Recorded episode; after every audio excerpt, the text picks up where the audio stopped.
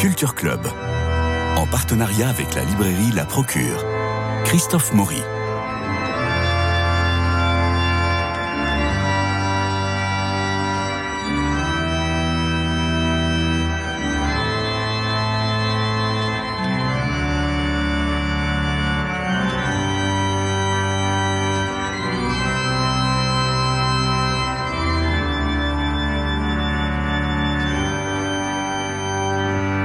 Alors, soulagement pour tout le monde, c'est la Saint-Médard et il ne pleut pas.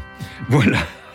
Philippe Le Guillou, bonjour. Bonjour. Après euh, La Sainte au Sablier aux éditions Salvator, vous publiez La Sainte au Rocher sur les pas de Bernadette à Lourdes et à Nevers. Alors, écrivain, véritable écrivain, euh, vous prenez votre sujet par le petit bout de la lorgnette, un objet, une sorte de métonymie qui déclenche le processus de l'écriture. Et là, il s'agit d'un diaporama, objet des maisons de souvenirs pour pèlerins ou touristes acheté par votre grand-mère Anna. Et enfant, fasciné par cet objet magique comme Proust euh, pour la lanterne magique, vous vous arrêtez non sur les apparitions de la Vierge dans la grotte de Massabielle, mais sur le corps enchâssé de la Sainte à Nevers. Et c'est ça qui fascine l'enfant que vous étiez, et c'est ça qui va redéclencher la méditation que vous avez, et vous nous emmenez en pèlerinage à Lourdes.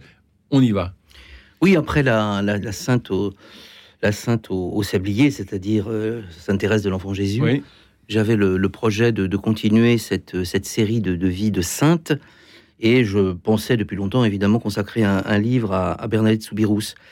Et je dirais que de façon très naturelle, presque spontanée, dès que j'ai commencé euh, l'écriture de, ce livre, euh, le souvenir de, ce, de cet objet magique, de ce stéréoscope que ma grand-mère maternelle avait rapporté, je crois, en, 1967 d'un pèlerinage qu'elle avait fait à Lourdes, est, naturellement euh, revenu. Alors évidemment, le, stéréoscope en question n'existe plus, je ne, je ne l'ai pas, je ne l'ai pas retrouvé.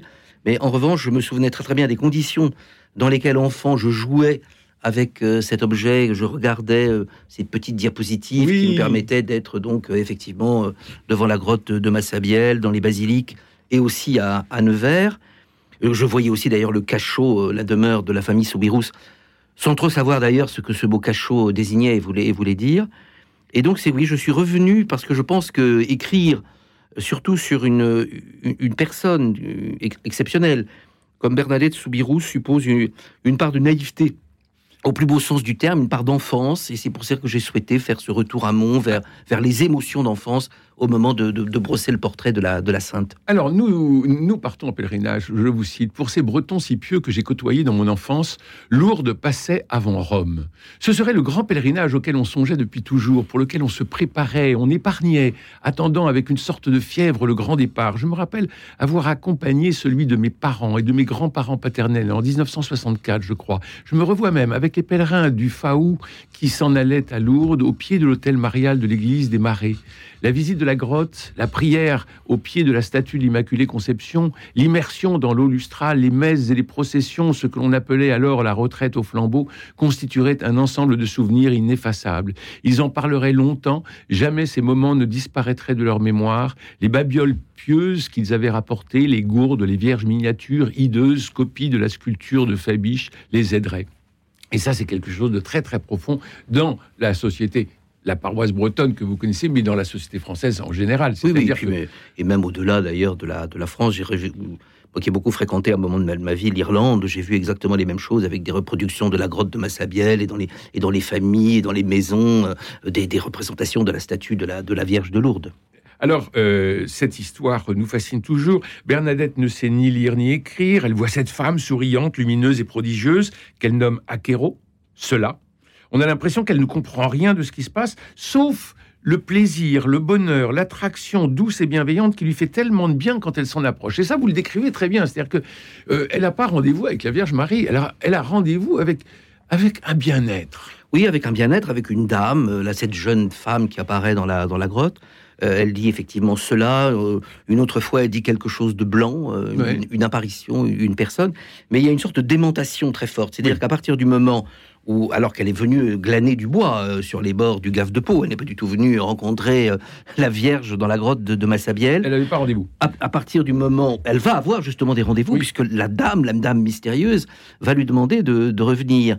Et bien que finalement euh, sa famille, mais aussi par exemple les religieuses de l'école opposent des, interdictions sévères, et lui dit il ne s'agit pas d'y aller, elle continue à y aller. Donc il y a une sorte de, magnétisme, elle est, elle est portée vers cette, vers cette grotte. Elle est la seule à voir la dame parce que très vite elle va être accompagnée, elle va être entourée, mais aucune autre personne présente ne verra la dame de la grotte de Massabielle. Mais oui, c'est une horreur. C'est-à-dire qu'ils sont 1000, 2000, 10 000. Et elle, elle a même du mal à se frayer euh, un passage au milieu de, de, la foule euh, pieuse et curieuse. Et, la dernière fois, donc, puisque les, les, les apparitions s'échelonnent entre février et, juillet 1850. Euh, la dernière fois, d'ailleurs, des palissades ont été établies pour fermer la, pour fermer la grotte. Elle n'est même plus dans la grotte ou au bord de la grotte, elle est de l'autre côté du Gave et elle voit la dame comme si elle était dans l'intimité de la grotte, comme si elle était, euh, comme si elle était avec elle. Mais personne, évidemment, présent ne voit quoi que ce soit. On la voit finalement en extase.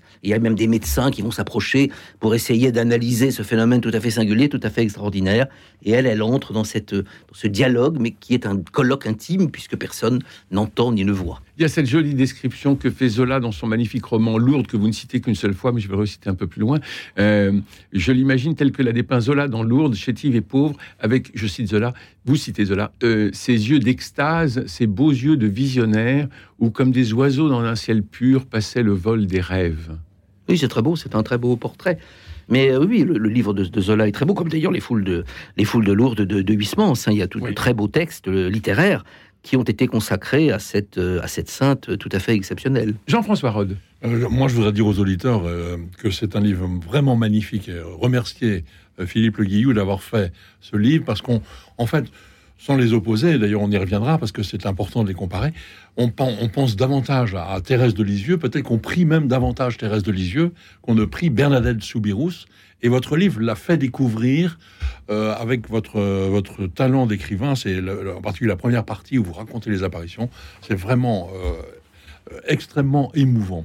Moi, j'avais l'impression quand même de bien connaître Bernadette Soubirous. Ben, je me suis rendu compte que euh, votre livre m'apprenait beaucoup. Et c'est vraiment magnifique. Et vous savez, spontanément, moi, j'étais plus proche de, de, de la Sainte de Lisieux. Euh, je regardais d'ailleurs, je, je, suis, je très, très sincère avec vous et, et, devant les auditeurs ce matin. Évidemment, je ne pouvais pas envisager l'écriture d'un livre de ce livre sans un pèlerinage. le Verre, j'y étais allé assez récemment encore, mais Lourdes, je n'y étais jamais retourné depuis mes 15 ans, c'est-à-dire 1974. La France venait d'élire le président Giscard d'Estaing. Autant vous dire que ce n'est pas hier. Et vous étiez jeune brocardier. Et non, je n'étais pas du tout. J'étais ah venu avec mes parents. Ah, non, non, pas du tout. Et j'ai été, euh, et donc je suis retourné euh, à Lourdes l'an dernier, la dernière semaine de, de, juin. Je voulais absolument revoir les lieux de façon tout à fait solitaire. Je me suis promené, j'ai assisté à un certain nombre de, cérémonies, un certain nombre d'offices, etc. Je suis monté seul à, à, Bartrès parce que je voulais voir la fameuse, la fameuse grange, la bergerie où finalement elle était avec ses, ses moutons quand elle, quand elle n'était pas à, Lourdes. Et c'était là en particulier qu'on a une vue absolument superbe sur la, chaîne des, Pyrénées. Et je voulais revivre toutes, euh, toutes ces émotions. Et je dirais presque que d'une certaine façon, je me sens aujourd'hui presque plus proche euh, de Bernadette que de, que de, que de Thérèse. Et d'ailleurs, elles sont toutes les deux, enfin leurs statuts sont toutes les deux Absolument. Face et je sur, l'esplanade. Et je vous cite, elles se font face sur l'esplanade, elles sont là. Entre les basiliques et le calvaire des Bretons, l'une et l'autre taillées dans une pierre blanche, les statues ne brillent ni par leur originalité ni par leur facture, mais ce qui importe, c'est leur face à face au pied de la montagne et tout près de la grotte. Elles, sont, elles font fragiles et chétives dans cet immense espace. Ce sont les deux grandes saintes du XIXe siècle, pourtant Bernadette et Thérèse, la bergère des Pyrénées et l'enfant des brumes de Normandie. Les moutons de Bartrès figurent au pied de Bernadette dans une mise en scène assez naïve, tandis que Thérèse bénéficie à ses pieds d'un joli parterre de rosiers. Thérèse n'est pas venue à Lourdes. Elle qui a vu Paris, les marbres du Vatican, Naples, Pompéi et l'Etna, elle n'a que six ans quand Bernadette décède et elle est de près de 30 ans, sa cadette. Et là, on a ces deux, euh, ces deux figures de femmes que, vous, que vous décrivez et nous, nous, passons, euh, nous passons au milieu d'elles. Alors, le parallèle est saisissant. L'une comme l'autre vont vivre un enfer au couvent. Euh, et elles seront sacrées par l'humilité qu'elles vont dégager justement euh, de leur vie, euh, de leur vie au couvent. La qualification de bon à rien n'abusa en tout cas personne. Une des novices témoins de cette scène, une scène terrible d'humiliation, une des novices témoins de cette scène rapportant ensuite que l'on avait agi ainsi avec Bernadette, c'était pour la maintenir dans l'humilité. Mmh. Et alors là, parce que quand elle arrive au noviciat, c'est absolument, c'est absolument terrible. Bon, d'abord, elle est, euh, elle est un peu exfiltrée de, de, Lourdes. Parce qu'elle est gênante non, parce qu'elle devient une sorte de bête curieuse, si vous ah voulez, qu'elle est, euh, oui, et donc elle ne veut pas. D'ailleurs, elle dit à un moment, tout ce qui me concernait ne me concerne plus. Elle souhaite véritablement, euh, elle souhaite véritablement quitter, quitter Lourdes. Et comme elle, dira même, je ne me souviens plus. Je ne me souviens plus. Hein et comme elle a commencé à, travailler déjà pour les sœurs de la charité de Nevers, très naturellement, c'est vers Nevers qu'elle va aller. Il y a un petit épisode d'ailleurs, parce qu'elle va traverser la France, elle va remonter donc de Lourdes à Nevers, et euh, dans ce voyage, qui sera d'ailleurs l'unique voyage de son existence, elle va faire halte à Bordeaux. Mhm. Et à Bordeaux, elle va aller dans un, sorte de jardin public, etc. Et à ce moment-là, elle voit dans un, dans un bassin des poissons multicolores. Et elle est totalement émerveillée. Elle n'a rien vu dans, son, dans sa vie de plus beau. Elle qui a vu 18 euh, fois euh, Akero ou, l'Immaculée Conception dans, dans, sa grotte. C'est tout à fait, tout à fait étonnant. Et effectivement, quand elle arrive là-bas, elle va faire une première fois le grand récit des apparitions, et ce sera l'unique récit. Euh, il ne faut pas effectivement qu'elle soit, euh, qu'elle soit en une vedette, il ne faut pas qu'elle se mette en avant. Tout est au contraire fait pour euh, l'humilier, pour et, la, discipline ah bah, qui lui est imposée est extrêmement sévère, Marie-Thérèse dure, très très très très dure, mais elle accepte tout, elle se tait, et à mesure évidemment que les années passent, et surtout que la maladie commence à la ronger, euh, eh bien, elle ne sait plus les choses. Elle a une perception un peu floue, un peu approximative du, déroulement des, des, apparitions. Et ce grand récit, donc, elle ne le fait, elle ne le fait qu'une fois, et après, c'est terminé. Tout ce qui me concernait ne me concerne plus. Comme si, euh, en fait, euh, la mission était remplie. La mission est remplie. Bah, c'était de toute façon de dire, finalement... la, dame lui a demandé de, de, creuser le sol, de dire au prêtre... Sourdre, l'eau. De dire au prêtre de venir là. De, venir en procession, on de construire une chapelle. On édifie une chapelle. Et en fait, c'est fait. Et c'est fait. Alors, quand elle arrive à, à Nevers, vous citez les annales du noviciat. Euh, on, lit Enfin nos voeux sont accomplis, Bernadette est au milieu de nous. Comme il tardait à nos cœurs pieux et dévoués à Marie de la posséder, cette heureuse privilégiée de la grotte de Lourdes. Elle est bien telle que la renommée nous l'a dépeinte, humble dans son surnaturel triomphe, simple et modeste, alors que tout jusqu'à présent a concouru à l'exalter et à la produire, souriante et doucement heureuse, bien que la maladie mine depuis longtemps son corps frêle et délicat. C'est là le cachet de la sainteté, toujours la souffrance à côté des joies célestes. Alors la souffrance, elle va la connaître. Avec la maîtresse et novice Marie, euh, mère Marie-Thérèse Vauzou, qui, est quand même euh, épouvantable. Extrêmement sévère, extrêmement dur. Non, vous êtes bon. Oui, mais... Euh, elle est jalouse. Oui, jalouse sans doute, mais bon, beaucoup de, religieuses ont été ainsi. Hein. Elle n'est pas sans doute, la, sans doute la seule, hélas. Et euh, Bernadette accepte tout finalement lorsqu'on l'humilie, lorsqu'on, elle pense que finalement c'est elle, elle, est là pour faire métier de prier, pour s'occuper des malades. Elle, euh, elle vit ce qu'elle a à faire alors qu'elle souffre déjà. Bah, vous écrivez, elle, ne renonce jamais à infliger de nombreuses pénitences, agenouillements, baisers ah au pavage de la salle du noviciat, froid d'indifférence. Oui, imaginez, pour, pour, elle la plus haute des sanctions. Imaginez qu'il y a une sorte effectivement de, jalousie parce que bon, euh, Bernadette a eu un destin extraordinaire et va avoir encore un destin extraordinaire, mais là elle, va. Et en fait, ce qui est beau aussi, si vous voulez, c'est que bon, on voit cette image de la religieuse. Alors, c'est effectivement les représentations qu'on a à l'esprit à Nevers, etc. Mais cette fille était en même temps une fille extrêmement volontaire. Euh, et, elle a une sorte de bon sens euh, inné. par exemple, lorsque on lui dit qu'on l'a vu manger de l'herbe dans la grotte, c'est la commission épiscopale qui l'interroge. Elle dit "Écoutez, les humains mangent bien de la salade." Tout ça témoigne d'un bon sens presque paysan et, qui fait que finalement rien ne lui fait peur. Elle, continue, elle accepte tout, elle accepte son destin, elle accepte sa, destinée. Elle a 35 ans hein, quand elle quand elle meurt. Elle a une vie terrestre extrêmement brève, extrêmement courte, et effectivement qui n'est pas une vie euh, euh, des, plus, des plus heureuses d'un certain point de vue. Jean-François, j'aimerais revenir en arrière sur les apparitions elles-mêmes, parce qu'effectivement, c'est quand même un peu une surprise euh, qu'elles ne reconnaissent pas Marie. Et pendant longtemps, et en fait, on a l'impression que c'est les autres qui, au début, lui disent, mais c'est forcément la Vierge Marie que tu mmh. vois. Et elle, elle est là-dessus. Enfin, est-ce qu'on peut revenir là-dessus? Parce que finalement, quand elle, comment elle est arrivée à cette affirmation donc en patois, euh, je suis l'Immaculée Conception. C'est là quand la, quand la, dame lui dit je suis l'Immaculée Conception. Alors qu'avant, les, dames, les bonnes dames d'œuvre qui l'accompagnent, voudraient, lui disent qu'il faut qu'elle demande à la dame de décliner son identité, de décliner son décès. Voilà, il y a même une scène formidable où une des dames dit mais il faut même venir avec une sorte de parchemin et euh, tu demanderas à la dame d'écrire. Bon, évidemment, euh, d'ailleurs Bernadette ne demande rien de tel et on n'imagine pas du tout la dame d'ailleurs écrivant, écrivant son nom. Un autographe de la Vierge. Elle ne sait pas, donc mais elle, elle, va parce qu'il y a une espèce de rencontre, et donc il y a effectivement le, grand épisode aussi où l'eau sourde de la, de la, et, continue d'ailleurs de sourdre de la, de la paroi, euh, ce qui va faire que finalement toutes ces foules, après, en quête d'apaisement et de guérison, peut-être de guérison d'abord et d'apaisement après, vont confluer, vont converger vers, vers Lourdes.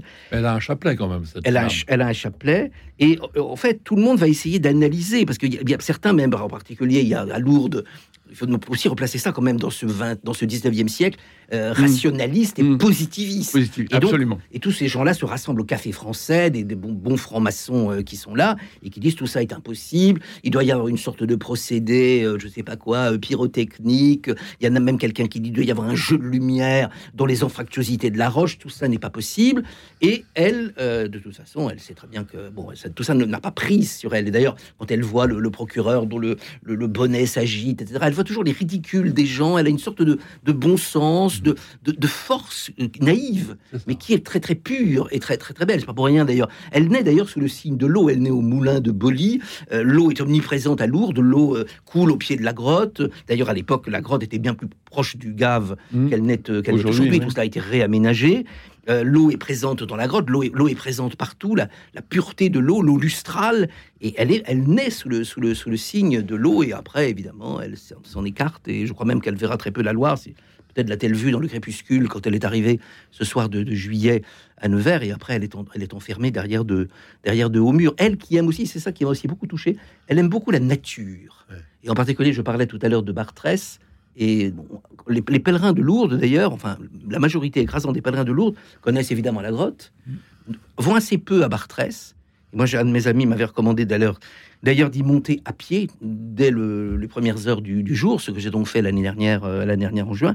Et beaucoup d'ailleurs aussi de pèlerins de Lourdes ignorent Mmh, qu'elle est, qu'elle est à Nevers. Oui. ignore qu'elle dort dans la chasse de cristal, euh, au couvent Saint-Gildard, etc. Donc, euh, or, tous ces éléments-là, tous ces lieux-là, pour un, pèlerinage, bon, évidemment, c'est très important de voir les basiliques, c'est très important, la, la basilique souterraine, par exemple, je trouvais tout à fait fascinante. Mais il faut revoir ces lieux, Boli, le Cachot, la grotte, Martresse, Nevers. Votre, votre livre, La Sainte, euh, la Sainte au Rocher, c'est chez Salvatore, sur les pas de Bernadette à Lourdes et à Nevers. Et moi, c'est ça qui m'intéresse beaucoup, parce que Lourdes, il y a eu tellement de choses, mais ce passage de Lourdes à, Nevers, vous me citez Zola dans son admirable roman Lourdes qu'une seule fois pour décrire le visage de Bernadette, je l'ai dit tout à l'heure.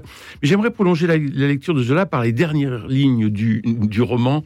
Je le cite, là-bas, donc à, Nevers. Là-bas, Bernadette, le nouveau messie de la souffrance, si touchante dans sa réalité humaine, et la leçon terrible, l'Holocauste retranché du monde, la victime condamnée à l'abandon, à la solitude et à la mort, frappée de la déchéance de n'avoir pas été femme, ni épouse, ni mère, parce qu'elle avait vu la Sainte Vierge. Mmh, c'est très très beau.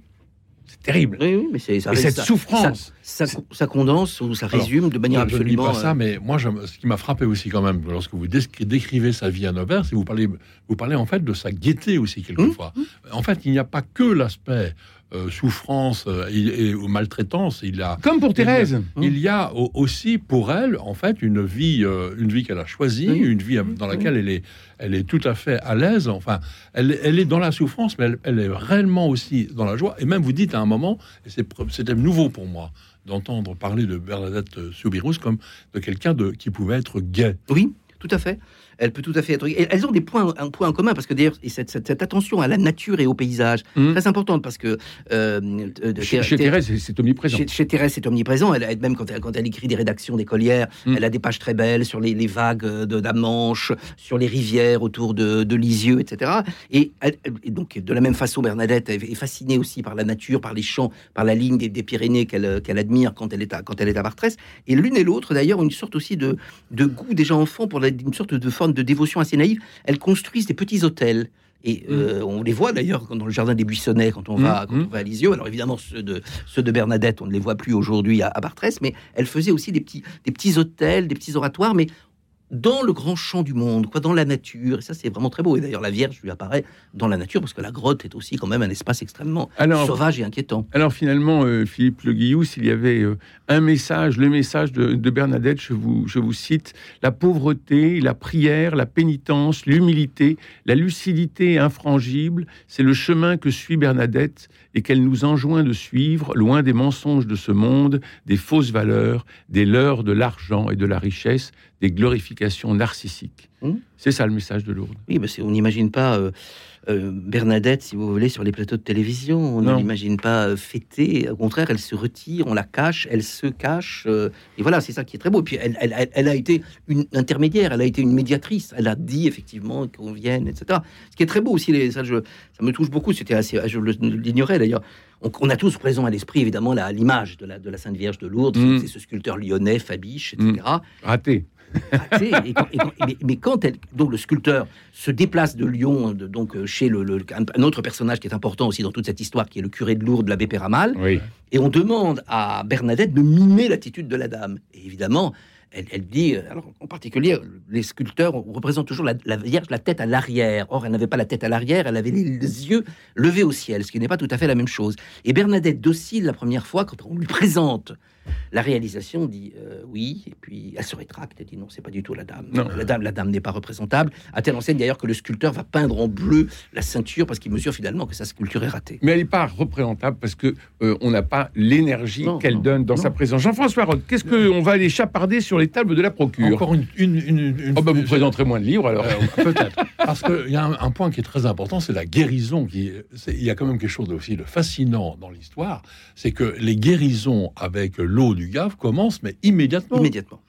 Et là, et après, vous avez, lorsque vous faites votre pèlerinage à Lourdes, vous parlez très très bien justement de, cette, de ces foules de malades et d'accompagnateurs de malades qui, qui sont l'essence même de, du pèlerinage de Lourdes. Moi, la première fois que j'étais allé, il y a en 74, il y avait encore les béquilles. Oui. Qui étaient, qui étaient, vous savez, pendaient dans la grotte. Pendaient aux grilles de la grotte. On ne les voit plus. on heureusement. et d'ailleurs, ce qui est très beau, d'ailleurs, c'est que l'Église a été très mesurée et très prudente dans la reconnaissance des, mm. dans la reconnaissance des miracles. D'ailleurs, euh, euh, cette semaine, euh, le pape François disait que les apparitions de la Vierge Marie ne sont pas toujours réelles, et ça, il montre ça, la grande prudence de l'Église par rapport aux apparitions qui pourraient avoir lieu en ce moment. Jean-François Roth, qu'est-ce qu'on va voler sur les tables de la procure? Alors, un livre tout à fait important qui s'appelle Déconstruire l'antijudaïsme chrétien au CERF et qui est publié par la Conférence des évêques de France. Euh, excusez du peu, avec une préface d'ailleurs du grand rabbin de France, euh, Aïm Corsia. Euh, c'est un livre, on a déjà parlé plusieurs fois du fait qu'il y avait un grand tournant, en particulier au XXe siècle, mais manifesté formidablement au Concile Vatican II, donc la fin de l'antijudaïsme chrétien. Mais il reste quand même un peu dans les, têtes un certain nombre de, choses qu'il faut, comme le titre du livre le dit, déconstruire euh, pour ne pas euh, rester justement dans un anti-judaïsme un peu simple. Par exemple, là, le, livre est fait tout Anti-judaïsme ou antisémitisme? Justement, il y, a, aussi tout un mot qui définit l'antisémitisme, l'anti-judaïsme, l'antisionisme. Très bien. Il y a tout un tas de dates sur l'anti-judaïsme chrétien, qui commence avec le concile de Nicée, qui euh, peut-être en, se, différencie des, de, la, la, date de Pâques juive, par exemple. Mais bon, mais l'important ici, c'est qu'il y a 20 euh, propositions, en quelque sorte, qui sont contrées euh, pour qu'on sorte de, Par exemple, je prends le, premier. Dieu est-il violent dans l'Ancien Testament et amour dans le, dans le Nouveau Testament? Donc il y a quelques citations, trois pages, et on conclut. La Torah juive enseigne notamment que Dieu a deux trônes, le trône de justice et le trône de miséricorde, et que la repentance de l'homme a, le pouvoir de le faire passer de son trône de justice à son trône de miséricorde. La justice et la miséricorde de Dieu sont comme les deux faces d'une même pièce.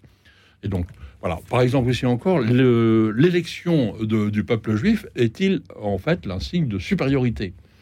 Mine de rien, un certain nombre de gens se disent, mais c'est quand même pourquoi est-ce qu'ils, pourquoi est-ce qu'ils, pourquoi donc ils sont-ils élus? Hmm. Et donc là aussi, trois pages de citation et une conclusion pour dire que c'est en fait une vocation, c'est une exigence, c'est un appel et non pas une supériorité. Et un très cinq secondes avant le générique. Euh, déconstruire l'anti-judaïsme chrétien au CERF par la conférence des évêques de France. Et vous avez juste 10 secondes pendant que le générique commence. Alors, je signale un, livre magnifique et très curieux d'un jésuite euh, espagnol, qui est à la fois euh, théologien et scientifique, et qui fait les exercices spirituels avec Teilhard de Chardin.